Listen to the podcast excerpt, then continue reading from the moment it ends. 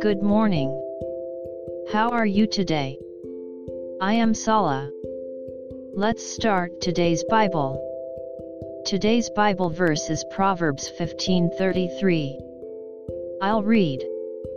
The fear of the Lord is the instruction of wisdom and before honor is humility. Amen. Kanzo Uchimura said, You must be humble and meek, but not stubborn.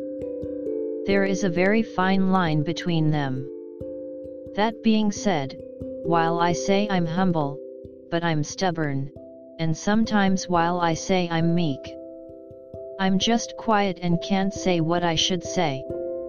Being a human, we have such weaknesses, but I would like to get the power to change myself, not to content myself, with self-discipline.